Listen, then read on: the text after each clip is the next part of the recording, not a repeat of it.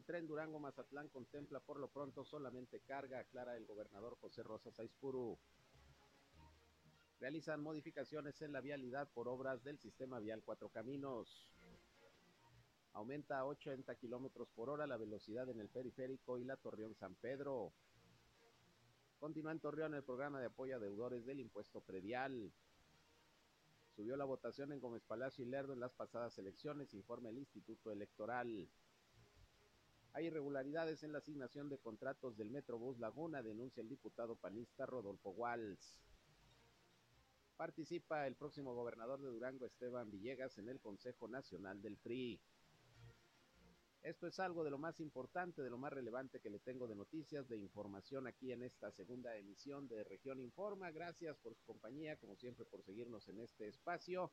Les invito a que se queden con nosotros. Ya estamos transmitiendo a través de la señal del 103.5 de frecuencia modulada Región Radio, una estación más del grupo Región, la Radio Grande de Coahuila. Yo soy Sergio Peinbert, usted ya me conoce y ya estamos listos para informarles en este ya jueves, jueves 16 de junio del año 2022. Vamos a la información.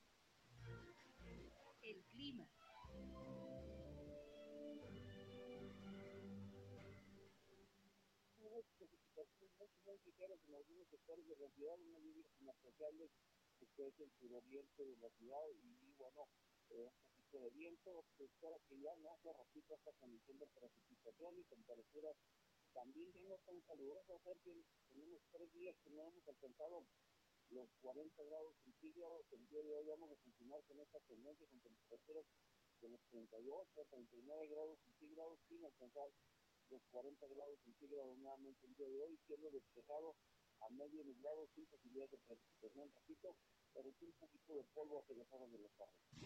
El clima. Bien, gracias a José Abad Calderón, previsor del tiempo de la Comisión Nacional del Agua, que todos los días muy puntual por la mañana en nuestra primera emisión nos da el reporte de la situación climatológica. Y sí, efectivamente, como que hoy hace un poquito menos de calor, de hecho dice que hay ya por lo menos un registro de tres días que no hemos llegado a más de 40 grados centígrados, 38, 39, 40, pero no más. Y bueno, se siente siempre dos, tres graditos menos, se sienten, incluso está haciendo algo de viento se esperan algunas tolvaneras, según lo que comentaba hace unos momentos el previsor del tiempo. De todas maneras hay que cuidarse del calor porque las temperaturas, aún con un poquito de menos grados, de todas maneras está alta la radiación solar, está alta la temperatura. Bien, pues aquí estamos listos como siempre para informarles, pero también recuerden que les invitamos a participar en este espacio, sobre todo aquí en esta emisión de la una de la tarde Siempre les eh, hago la invitación para que nos llamen, se comuniquen si tienen algún reporte, algún problema en su comunidad, en su calle, en su colonia, en su ejido, requieren la atención de alguna autoridad. Permítanos ser un enlace entre ustedes y las autoridades para que los problemas se den a conocer y sobre todo se puedan resolver y para tal efecto nos pueden llamar o mandar mensajes de WhatsApp a la línea 871-713-8867, 871-713-8867. También ya saben que nos pueden seguir en redes sociales y medios digitales, en Facebook y en Instagram. Ahí estamos en región 103.5 Laguna. Ya estamos transmitiendo también en vivo y en directo por Facebook Live. Un saludo a quienes nos siguen a través de esta red social. Y a mí me encuentran en Sergio Peinber Noticias, en Facebook, en Twitter, en YouTube, en Instagram y en sergiopeinber.com, mi portal web de información que les invito a visitar. Como siempre, ahí están los enlaces para que nos escuchen en nuestras transmisiones de radio. Sin más, vámonos con lo más importante hoy en las noticias.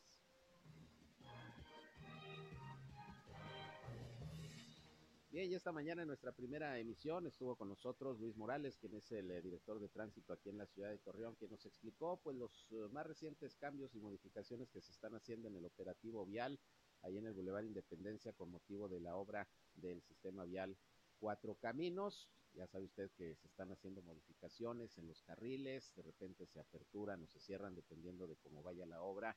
Están disponibles rutas alternas y hay vigilancia pues prácticamente las 24 horas de tránsito pues para evitar cualquier percance que hasta el momento nos dice el funcionario no ha habido ningún accidente precisamente por la presencia de los elementos de vialidad cualquier cosa que quiera usted consultar de esta obra del sistema vial Cuatro Caminos, de cómo va el proyecto y también de las rutas alternas, etcétera, lo puede hacer a través de la página web que se aperturó precisamente para tal efecto, que así se llama precisamente www.sb4c, sistema vial Cuatro Caminos, com. Y ahí usted va a tener toda la información referente a esta obra por si está interesado en saber cómo va su avance, pero también cómo se van modificando las rutas alternas o los espacios de circulación ahí en el lugar Independencia. Estas son las últimas modificaciones, según nos explicó Luis Morales. Escuchemos. Sí, mira, apenas a partir de la primera semana del mes de junio se pudo notar una afectación en la vialidad. Esto quiere decir que casi durante mes y medio se desarrollaron los trabajos desde el trazo, la remoción de lo que era la infraestructura vial en el camino central que se tenía que retirar para poder dar paso a las excavaciones que se empezaron a realizar sin generar mayor afectación en la circulación. De hecho, hubo una adecuación en un carril de contrasentido para que de este modo quedaran tres carriles de poniente a oriente de Independencia y de oriente a poniente eh, en el mismo tramo. Sin embargo, después de la lluvia que tuvimos más o menos para esa fecha, se determinó aislar el carril de contrasentido y aprovechando eh, la disminución del carril en base a las determinaciones que se exponen, los informes que se exponen y las determinaciones que se toman en el subcomité técnico, eh, se determinó como un acuerdo el ampliar a dos carriles la excavación.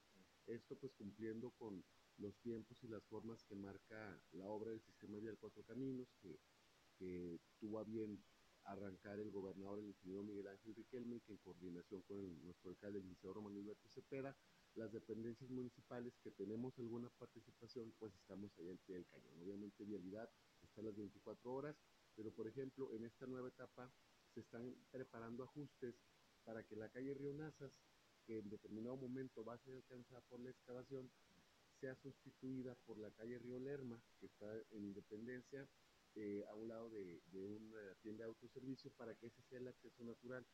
¿Qué se tiene que hacer antes? Una adecuación igual en el camino central, retirar una escultura que está ahí del Club de Leones, hacer las adecuaciones para eventualmente tener una vuelta a la izquierda, poder entrar a la colonia y también avanzar dos cuadras para poder entrar al centro comercial. Eh, desde la etapa inicial han sido entre 12 y 14, dependiendo en la hora pico pueden ser hasta 16, con el movimiento de la ampliación de los carriles son entre 16 y 20, porque también tenemos presencia desde la Gregorio García para que el ciudadano se dé cuenta que va a tener que tomar una de las rutas alternas que se encuentran este, localizadas en el portal que se creó este, exclusivamente para esta obra, que es el www y las iniciales del proyecto sv4c.mx, donde aquí aprovechó el espacio para que la gente haga la consulta de la página, pero que también se registre. Con el registro te va a caer la notificación a tu teléfono cuando haya un cambio y entonces tú puedas tomar la ruta alterna que te sea más conveniente. Bueno, pues ahí está lo que comentó esta mañana en nuestra primera emisión de Región Informa, Luis Morales, quien es el titular de Tránsito y Vialidad, para que tenga usted pues información de cómo circular en estos momentos que se está llevando a cabo esta obra, que va a durar para rato, ¿eh? porque estamos hablando de un año, ocho meses de construcción del sistema vial Cuatro Caminos, incluso si no conoce el proyecto como tal, entre a esta página que le comento y ahí va a poder ver cómo va a quedar al final la obra por si, por si le interesa. Bien, por otra parte, hablando de cuestiones viales, déjame decirle que hubo sesión de cabildo y se trataron varios uh, temas eh, eh, en esta sesión, en donde uno de ellos fue el de la velocidad, ahí sobre todo en vialidades como el periférico, como el eh, bulevar o la carretera Torreón-San Pedro, en donde, bueno, ya se definió que aumenta de 60 a 80 kilómetros por hora ya de manera oficial, falta que esto se publique en la Gaceta Municipal, eh, se aumenta la velocidad. Según dice Cristian González, que es regidor del ayuntamiento, pues se evaluó precisamente el hecho de que los accidentes que se han presentado en estas vialidades pues no tienen que ver realmente con el exceso de velocidad, sino con la falta de precaución, la ingestión de alcohol, el uso del celular, no tanto por el exceso de velocidad y por eso se determinó pues de plano dejarle en 80 kilómetros por hora, porque de todas maneras es muy rara la persona, el conductor, que respeta los 60 kilómetros por hora. Vamos a escuchar lo que explicó sobre esto el regidor Cristian González, sobre este límite de velocidad que se aumenta en el periférico y en la Torre San Pedro. La modificación que se celebra en la primera instancia es el homologar las velocidades que marca la, la ley federal Entonces, aquí viene un incremento en dos, eh, dos vías principales, que es la, la antigua Torreón San Pedro, la, la carretera Torreón San Pedro, que, que ahora, pues, eh, como viene, es la Boulevard Nano Galera, de 60 sube a 80, y lo que es periférico igual de 60 a 80. Toda la Torreón San Pedro, la autopista, para alrededor saliendo de, de Nun Seco hasta Chávez San Pedro, Entonces, lejos es que es el límite de, lo es de, de Torreón, de periférico todo, todo lo que abarca. La modificación es porque así lo marca la ley. Entonces se tiene que igualar y aparte, bueno, hay un, se, sobre todo en la Torreón San Pedro, en un momento, bueno, se bajó la velocidad por los constantes accidentes. Bueno, en esta administración se está llevando un proyecto de colocación de ballenas, ¿sí? en todo lo que es la, la parte central, protegiendo los conductores de otros carriles. Entonces, es, ya es parte de, de una solución y aparte que, que, mucha gente también. El tema de los accidentes es realmente, eh, el estudio que hay de allí en la San Pedro, la mayoría ha sido por eh, temas de falta de precaución, la, el, el conducir con celular, y bueno, desafortunadamente en estado de inconveniente, pero sobre todo el estado inconveniente de una vez que se publique ya se van a hacer las modificaciones, se va a hacer la, los avisos pertinentes y bueno, también la señalética se va a bueno, pues ahí tiene usted, esto es lo que determina el cabildo, obviamente esto se integrará también al reglamento de tránsito, velocidad máxima será ya de 80 kilómetros por hora, no de 60 como es prácticamente en toda la ciudad en estas vialidades. Periférico y Torreón San Pedro, que es en donde pues se registra una buena parte de los accidentes eh, viales todos los días, según dice el regidor, bueno, esto tiene que ver más con otras cuestiones no tanto por la velocidad. A ver si en un ratito platico con el presidente del Consejo de Vialidad de Torreón para que nos dé su opinión sobre esta medida y sobre esta determinación que hoy tomó el Cabildo de Torreón. De cualquier manera, sean 60 kilómetros, 80, hay que manejar con mucha precaución y evitar en la medida de lo posible las distracciones o conducir en estado de ebriedad, que es lo que sí efectivamente provoca muchos, muchos accidentes. Ahí está lo que hoy se informó en esta sesión de Cabildo. Por otra parte, hablando precisamente también de la Autoridad Municipal de Torreón, hoy el tesorero Oscar Luján comentó que continúa el programa de apoyo a deudores del impuesto predial. Se siguen dando descuentos hasta del 70% para quienes tienen adeudos y que obviamente comprueben que no tienen la capacidad de pago o que son personas en situación vulnerable o cuyos uh, valores catastrales no rebasen los 750 mil pesos para poder recibir el apoyo, el descuento en el impuesto predial, para que se puedan regularizar. Esto dijo el tesorero Oscar Luján al respecto. Está lento, la gente este, se está pudiendo pagar, si están aprovechando, y hay que recordar que es de, por única vez para que se regularice. No es un tema que se va a permanecer de manera permanente.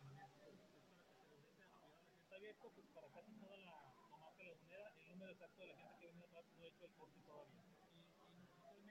31 de octubre. De manera automática, hasta cierto valor, el catastral de la empresa de estación tienen directamente un 70% de descuento, tanto en predial como en los accesorios. Y ya subiendo de un valor determinado por, este, por nosotros en las reglas de operación, se necesita automáticamente, tiene un 20% de descuento y si requiere más aumento, es en base a un estudio socioeconómico que Bueno, pues para que aproveche, si trae usted algún adeudo con el pago del impuesto predial, ahorita están estas promociones por única ocasión, dijo el tesorero. Y bueno, pues la idea es recuperar cartera vencida, pero también apoyar la economía de muchos ciudadanos que por una u otra razón no han podido cumplir con el pago de esta contribución municipal.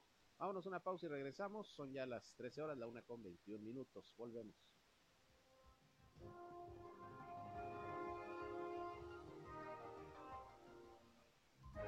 Región Informa. Ya volvemos. kilómetros por hora el límite de velocidad en el periférico y en el bulevar o la autopista Torreón San Pedro, que era el límite de 60 kilómetros, según las autoridades. Pues eh, la mayoría de los accidentes que ahí se presentan no es tanto por el exceso de velocidad, sino por otros motivos. Eh, ¿Qué opinan ustedes de esta medida que se tomó? Y no sé hasta qué punto ustedes la pudieron haber propuesto también. Sí, de hecho, fíjate que ya hace tiempo dentro del Consejo de Vialidad también se había propuesto incrementar un poquito la velocidad porque en el, en el margen de los 60 kilómetros por hora de repente suele ser hasta contraproducente porque luego se necesitan mayor cantidad de accidentes por uh, descuido, por falta de precaución, más que por exceso de velocidad. Y también es forma pues, muy lenta la, la fluidez en, en esas vías. Y también hay que considerar que de acuerdo a la nueva ley de, de, movilidad federal, eh, maneja una incremento en la velocidad en las vías de acceso rápido por decreto eh, ya de la, de la parte del Congreso del Estado, de, de la federación. Entonces, este, ahorita que se va a aplicar, la realidad de las cosas que haciendo un sondeo también en, el periférico y la vida real nos muestra que pues, la gente maneja en el orden de los 75 kilómetros por hora en promedio. Entonces, eh, yo creo que eh, vamos a, a, ver un, una mayor fluidez en estas vías y pues nada más aquí que las, que las personas estén conscientes de que no se excedan más allá de los 75-80 kilómetros por hora, que, es lo, lo, que va a ser el límite, porque muchas veces por eso el límite de 60 kilómetros y la gente maneja 80 kilómetros por hora, y que ahorita que sube a 80 kilómetros por hora, pues no, no vaya más allá, porque entonces eh, se pone un riesgo mayor. Pero yo pienso que 75 o 80 kilómetros por hora, lo que hemos estado viendo, es una velocidad eh, aceptable para poderle dar mayor fluidez a esas vías principalmente. Eh, comentaba que según eh, el regidor que informó al respecto, Cristian González, la mayoría de los accidentes tienen que ver con distracción, con eh, eh el uso del celular, con el manejar bajo los influjos del alcohol, no tanto por, por meterle velocidad en estas vialidades. ¿Ustedes estarían de acuerdo con, esta percepción? Mira, en los indicadores que se manejan cada semana, donde el, la presidenta del Tribunal de Justicia Municipal nos presenta los números, hemos estado revisando y efectivamente las, la, causa, la causa principal de accidentes son distractores por uh, falta de precaución y entre ellos el, el, manejo del celular.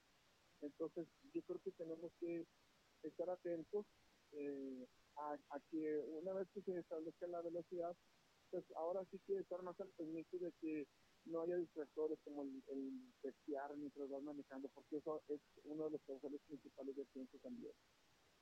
Eso es. Ahora, se tomó esta determinación para el periférico y para la carretera o autopista Torreón-San Pedro. ¿Consideran ustedes que se debe aplicar en otras vialidades también pues, de alta circulación y, y velocidad? Mira, eh, se platicaba hace tiempo de que estas modalidades de incrementar las líneas de las uh, vías de velocidad dependen también mucho de, de, cuáles vías se permiten y cuáles vías no se permiten, o sea, las, en qué condiciones están, de cuántos carriles están. Entonces, pudiera ser que se pudiera incrementar a, a otras vías, pero tendría que estudiarse minuciosamente a ver dónde, dónde se puede aplicar. Este, ahorita por lo pronto en el periférico y la Torre San Pedro creo que es una buena alternativa. Muy bien, ahora a casi seis meses de lo que va de la administración municipal que encabeza el alcalde Román Alberto Cepeda, en términos de vialidad, eh, ¿qué otras propuestas son las que han ustedes puesto en la mesa, sobre todo para la disminución de accidentes? ¿O qué estaría pendiente dentro pues, de los uh, eh, primeros uh, eh, días y meses de esta administración en esta materia, Pablo? Mira, eh, en términos de vialidad, creo que todavía falta también muchas cosas por hacer. ¿sí? Eh, yo creo que, se ha estado platicando, ver cómo mejoramos la, la señalética en la ciudad, porque tratamos de impulsar un programa de capacitación para ciudad que existe la señalética para poder manejar el respeto. Por ejemplo, en te voy a poner ejemplo, en el caso de los cruces personales, queremos empezar a hacer campañas para que se respeten los cruces peatonales, pero también es, una realidad que faltan muchos cruces peatonales por definir. Entonces, ¿cómo puedes evitar algo que no tiene una infraestructura que Entonces, tenemos que ir trabajando poco a poco. Uh, estamos hablando de que falta señalética no de, este, de esta administración, falta señalética desde hace mucho tiempo. Hay muchas calles que te puedes dar cuenta en el centro de la ciudad, infinidad de calles que no tienen señalética eh, muchas calles que no tienen a paso de cebra, por ejemplo. Entonces, eso se tiene que empezar a trabajar. Había un programa que se de Caldi, de renovando también las semaforizaciones también. Entonces, hay muchos semáforos que están en mal estado, que tienen fallas. Entonces, se tiene que ir haciendo poco a poco. Nosotros estamos uh, proponiendo incluso ver si en un momento dado pudiéramos involucrar a empresas socialmente responsables para empezar a hacer una campaña donde se pueda ir eficientando la ciudad. Al final de cuentas, es trabajar en equipo para mejorar la ciudad. Entonces, eh, traemos por ahí un, un plan de, de campaña que junto con las autoridades vamos a proponer para poder eh, haciendo mejoras en la ciudad. En la, ciudad. Claro, finalmente te preguntaría, Pablo, eh, de acuerdo a las estadísticas que ustedes están revisando pues cada semana prácticamente, eh, ¿cómo va el tema de los accidentes provocados por ingestión de alcohol? Sí se han reducido, hay varias campañas, operativo alcoholímetro que se ha ampliado en días, eh, negocios, antros están colaborando también con, algunas campañas de, prevención y de invitación a los jóvenes, sobre todo a no manejar tomados. ¿Cómo van las estadísticas? ¿Han dado resultados estos, esta, estas medidas, estas acciones? Mira, se, mantienen los índices de, de accidentes. El, factor principal, de, bueno, en el caso de, de estado de ebriedad, el porcentaje de accidentes se daría alrededor del 9%. O sea, no es, no es tan alto, aunque hemos tenido algunos accidentes graves durante el año, pero no es tan, tan constante por, por estado de ebriedad. Eh, quizás uno de los factores más es el, los distractores como el testear o de repente algún exceso de velocidad entonces, ahorita lo que tratamos de hacer, incluso nosotros vamos a hacer una campaña en las redes sociales para enfocada precisamente en no manejar en estado de ebriedad, no textear y, y, manejar dentro de los límites de velocidad. Y en cuanto a los operativos que están manejando, eh, han menguado un poco, pero yo pienso que tenemos que trabajar todavía aún más. Muy bien, pues vamos a estar pendientes, por lo pronto ustedes como consejo hacen los señalamientos, hacen las propuestas y bueno, se aplican ahora, como dices, también en promover estas campañas de concientización ciudadana que lo hemos dicho, pues en nosotros está como conductores el manejar con precaución y sobre todo no manejar bajo los influjos del alcohol, eso es lo más importante. Pablo, pues te agradezco que nos hayas contestado la llamada y nos hayas vertido estas opiniones. Estoy a la, a la orden y gusto saludarte, Sergio. Igualmente, Bien. gracias, gracias. Pablo García Chacón, presidente del Consejo de Vialidad, aquí en la ciudad de Torreón, pues su punto de vista, su opinión sobre esta medida que hoy determinó el Cabildo de aumentar la velocidad límite de 60 a 80 kilómetros por hora en el periférico y en la carretera o autopista Torreón-San Pedro. Vamos a ver qué pasa con otras vialidades. Y la invitación es que, si bien se aumenta el límite de velocidad, pues también no le meta tanto al acelerador, porque una cosa es que se permita mayor flexibilidad en este sentido y otra que agarremos como autopistas de carreras estas vialidades. La idea pues es evitar, evitar accidentes. Bien, por otra parte, fíjese que el eh, gobernador de Durango, José Rosa Saispuro, ya ve que hace unos días habló de que ya se contemplaba en el plan de infraestructura ferroviaria de este año el ferrocarril Durango-Mazatlán. Eh, habló de eso la semana pasada y hoy aclaró que se trata de un ferrocarril de entrada para prestar servicio de carga dijo que sería muy bueno y ayudaría mucho en términos turísticos que en su momento fuera el proyecto también para pasajeros. Por lo pronto es solamente de carga y espera que el proyecto sí se realice porque lo va a impulsar supuestamente ya el gobierno federal y el gobierno del estado pues apoyará en lo que se requiera. Esto dijo nuevamente sobre este proyecto del tren Durango-Mazatlán el gobernador El proyecto que tiene ahorita de ferroviario de Durango-Mazatlán o Mazatlán-Durango eh, está contemplado para que sea un tren de, carga, porque precisamente eh, se está trabajando a la par para la construcción de un eh, puerto de altura de carga precisamente en Mazatlán y que eso permita que podamos ser el vínculo con el continente asiático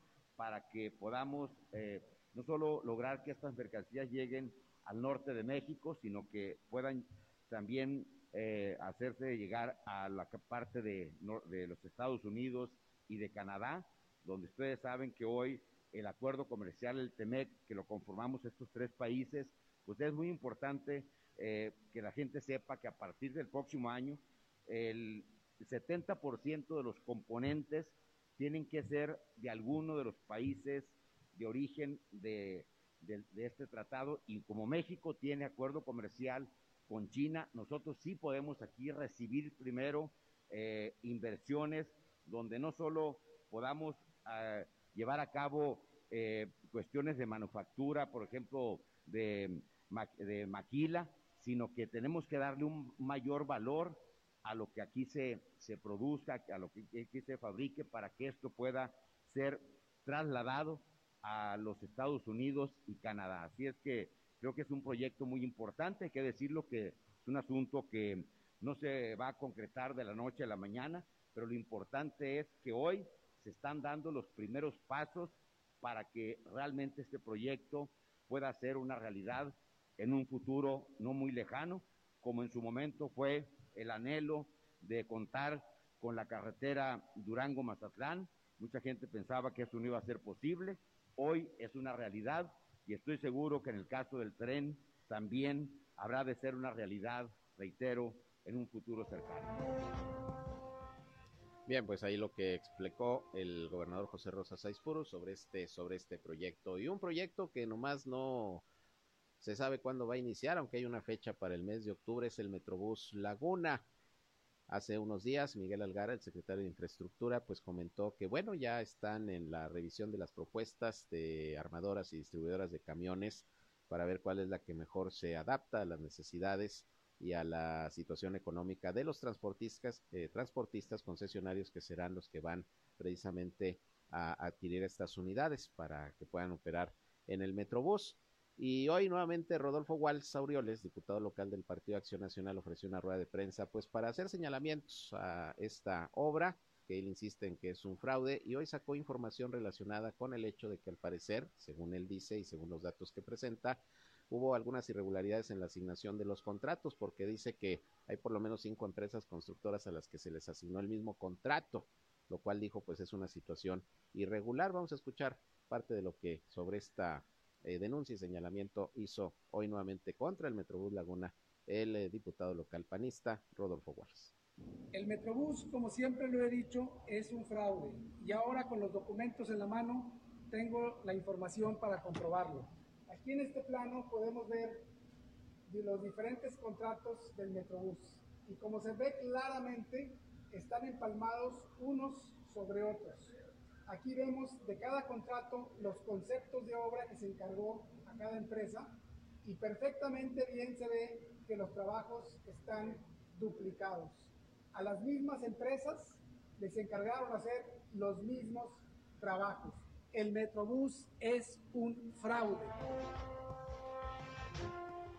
Bueno, pues seguramente habrá una respuesta por parte del gobierno del estado a través de la Secretaría de Infraestructura, que es quien está a cargo de este proyecto. Pero bueno, Rodolfo Walsh, hay que decirlo, no ha quitado el dedo del renglón y una de sus principales banderas como diputado ha sido la crítica permanente a este proyecto que mire, pues al final de cuentas nomás no sale, nomás no arranca, nomás no empieza a operar, ya a más de cinco años de que el mismo comenzó. En fin, pues para el mes de octubre supuestamente debe ya entrar en operación. Vamos a ver si no se retrasa ahora con el tema de la compra de los camiones, que supuestamente iba a llevar entre tres y seis meses todo este proceso, según dijo el propio secretario de Infraestructura Miguel Algara hace unos días aquí en la ciudad de Torreón. Bien, pues vámonos a otra pausa y regresamos. Son las 13 horas ya, la una con 40 minutos exactamente. Llámenos 871-713-8867 o manden los mensajes de WhatsApp. Aquí les atendemos. Regresamos.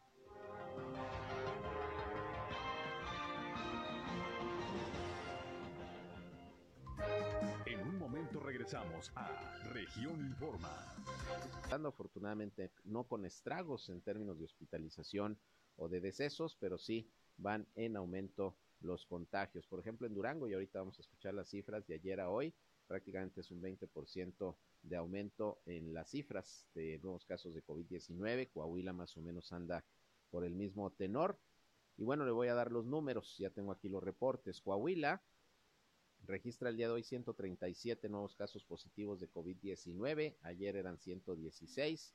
Y repito, pues hace apenas dos o tres semanas que teníamos cifras de, de menos de 10 casos diarios, ahorita ya andamos por arriba de los 100, 137, hoy reporta Coahuila Afortunadamente ninguna defunción de estos casos, 58 corresponden a la capital del estado, a Saltillo, 40 a Torreón, 6 a San Pedro, 6 a Francisco y Madero, 5 a Matamoros, uno a Viesca, hablando de los municipios de La Laguna, y el resto pues en otros, en otros uh, municipios, en otras ciudades del estado.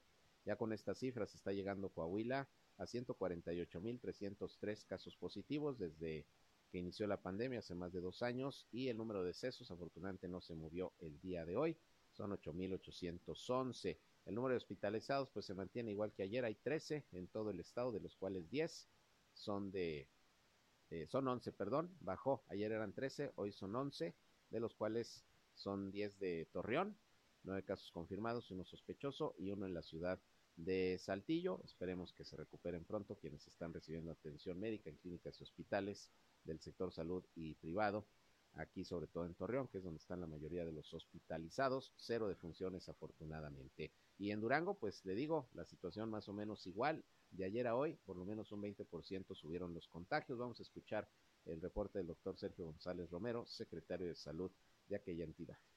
Vean que afortunadamente el número de funciones no ha aumentado, seguimos con 3.439, pero el número de positivos sí, ya vamos en 66.464. Hoy reportamos 69 casos, la mayoría del municipio de Durango, en Gómez Palacio y Lerdo, prácticamente la mitad hombres y mujeres. Vemos ya con más, más colores verdes los municipios con pacientes activos, los diagnosticados en los últimos 14 días, ya llegamos a 338 y el municipio de Durango y Gómez Palacio son, junto con Lerdo, los más afectados. Bueno, pues ahí tiene usted, ese es el reporte allá en Durango. Hay que seguirse cuidando, no lo echen saco roto, use el cubrebocas en espacios cerrados principalmente, no haga confianza, el virus continúa activo, ahí están los casos que se van incrementando y no solamente en Coahuila, en Durango, en la Laguna, a nivel nacional. Y afortunadamente el porcentaje de aumento de los casos no va eh, de igual manera en cuanto a los decesos y, y, la hospitalización. Sin embargo, pues hay que tratar de no llegar a una situación nuevamente complicada. Por eso sigo usando el cubrebocas, sobre todo en espacios cerrados. Ya hay mucha gente que hace confianza y ya en espacios cerrados tampoco utiliza el cubrebocas. Si hay aglomeración, aunque sea un espacio abierto, pues póngaselo, no hay problema, siga usando el gel antibacterial, eh, de ser posible la sana distancia y bueno, por lo pronto hay que seguir adoptando estas medidas porque se están incrementando los contagios, no hay que echar en saco roto estas recomendaciones que sigue haciendo la autoridad. Y eh, les recuerdo que a partir de hoy, a nivel nacional, ya se apertura el registro para la vacunación de los niños de 5 a 11 años de edad, que se anunció el pasado martes por parte del subsecretario de Salud en México, Hugo López Gatel. Se va a aplicar vacuna de Pfizer, ya se contrataron 8 millones de dosis para aplicarlas en los menores de 5 a 11 años. Finalmente ya se van a, vacunar a los niños de esta edad. Ya ve que no quería el gobierno federal entrar en esta etapa de vacunación. Recuerda usted a Jorge Alcocer, el secretario de Salud de México, que ante los diputados dijo que él no vacunaba ni a sus nietos porque no era necesario. Bueno, pues finalmente, ahora sí ya se convencieron y se van a vacunar a los niños de 5 a 11 años sin comorbilidades. Ya se estaban vacunando los de 12 en adelante. Ahora va este rango de edad. Una vez que se den a conocer las fechas y los lugares aquí en la laguna de esa fase de vacunación, se la vamos a dar a conocer con puntualidad. Nada más que sí, hoy recuerden papás, se abre ya el registro a través de la página mivacuna.gov.mx para que pues ya queden los niños debidamente registrados y ya puedan acudir cuando se anuncie a la jornada de vacunación. Bien, en otros asuntos, pues como héroe recibieron en el PRI allá en México a Esteban Villegas, quien ganó las elecciones por la alianza PRI-PAN-PRD allá en el estado de Durango, una de las dos gubernaturas que se llevó la alianza, porque las otras cuatro de las seis que estuvieron en disputa ya sabe que se las llevó Morena.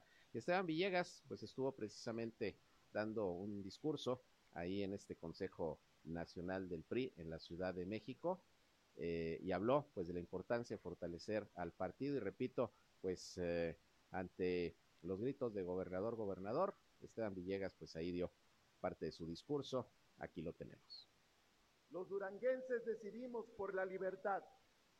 Elegimos un camino donde el diálogo, el consenso y el bien común prevaleció sobre los intereses particulares o de grupo, porque hicimos lo impensable, logramos ponernos de acuerdo y no solo en las boletas, sino antes, en las calles, en las rancherías, en los pueblos, en los municipios, adoptando colores aliados, portando símbolos, llevando un solo potente concepto que incluye el sentir de miles de personas, unidad para la defensa de lo que está bien hecho en Durango y lo hicimos, lo logramos. El pueblo de Durango lo hizo, demostró que ellos, los de Morena, no son invencibles. Hoy se los puedo decir decidido y convencido. Con mucho trabajo y valor debemos defender lo que amamos. Debemos defender lo que hemos construido con tanto esfuerzo a través del tiempo. Estamos obligados a defender como nunca las causas sociales, la justicia, la equidad, la democracia y el bienestar de cada mexicano. Bien, parte del discurso en esta reunión del Consejo Político Nacional del PRI por parte de Esteban Villegas, priista y que ganó la gubernatura de Durango por la alianza PRI-PAN-PRD, que por cierto, pues ya terminaron los cómputos eh, finales de la votación del pasado 5 de junio en eh, Durango. Y fíjese que aunque nos había dicho el consejero electoral David Arámbula que no se alcanzó el objetivo de, de votación de un 55%, por lo menos quedó en 50%, poquito más, pues de donde sí subió la, eh, subió la participación ciudadana fue en Gómez Palacio y en Lerdo, a diferencia de hace tres años y de hace seis años para la elección también de gobernador, pues aumentó eh, la participación en estos municipios. Por ejemplo, hace tres años en Gómez Palacio participó el 29.51% del listado nominal, unas 257.500 personas. Fíjese usted, no se llegó ni al 30%. Sin embargo, en la elección pasada votó el 45.75% de la lista nominal en Gómez Palacio. En Lerdo pasó lo mismo. Hace tres años en las elecciones participaron 42.78% del listado nominal, unas 109 mil personas. Y ahora en la elección del 5 de junio votó el 51.15%. Así que a pesar de que pues sigue siendo alto el abstencionismo en Durango, le digo fue del 50%, apenas eh, la votación total, pues por municipios sí aumentó de manera importante la participación, sobre todo en Gómez Palacio y en Lerdo. Gómez Palacio, que sí estaba preocupante, le digo porque hace tres años apenas se había votado un 29.51%, ni un 30% de, de listado nominal acudieron a las urnas, así es como ganó Morena eh, la presidencia municipal con esa baja votación. Y bueno, ya sacando números redondos, el Instituto Electoral y Participación Ciudadana informó que el 84.8% de la población en Durango va a ser gobernada por el PAN, el PRI y el PRD, ya que obtuvieron el triunfo en 20 municipios de la entidad, de los 39 que son en el estado, pero pues eh, tienen en su poder los de mayor densidad poblacional, como son la capital Durango,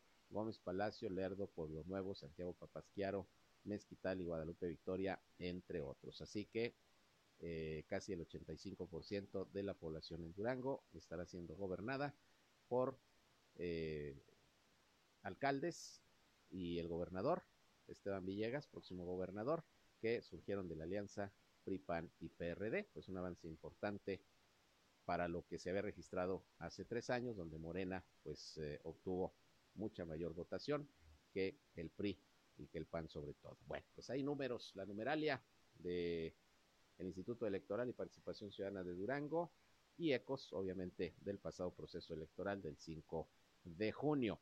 Así las cosas. Llegamos al final. Gracias por su atención, gracias por su compañía a este espacio.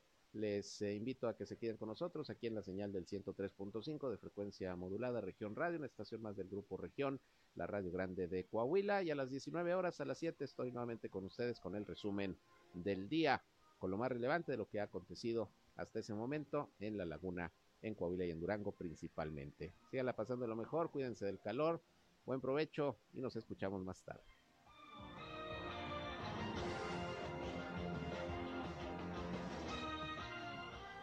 Esto fue Región Informa. Ahora está al tanto de los acontecimientos más relevantes. Lo esperamos en la próxima emisión.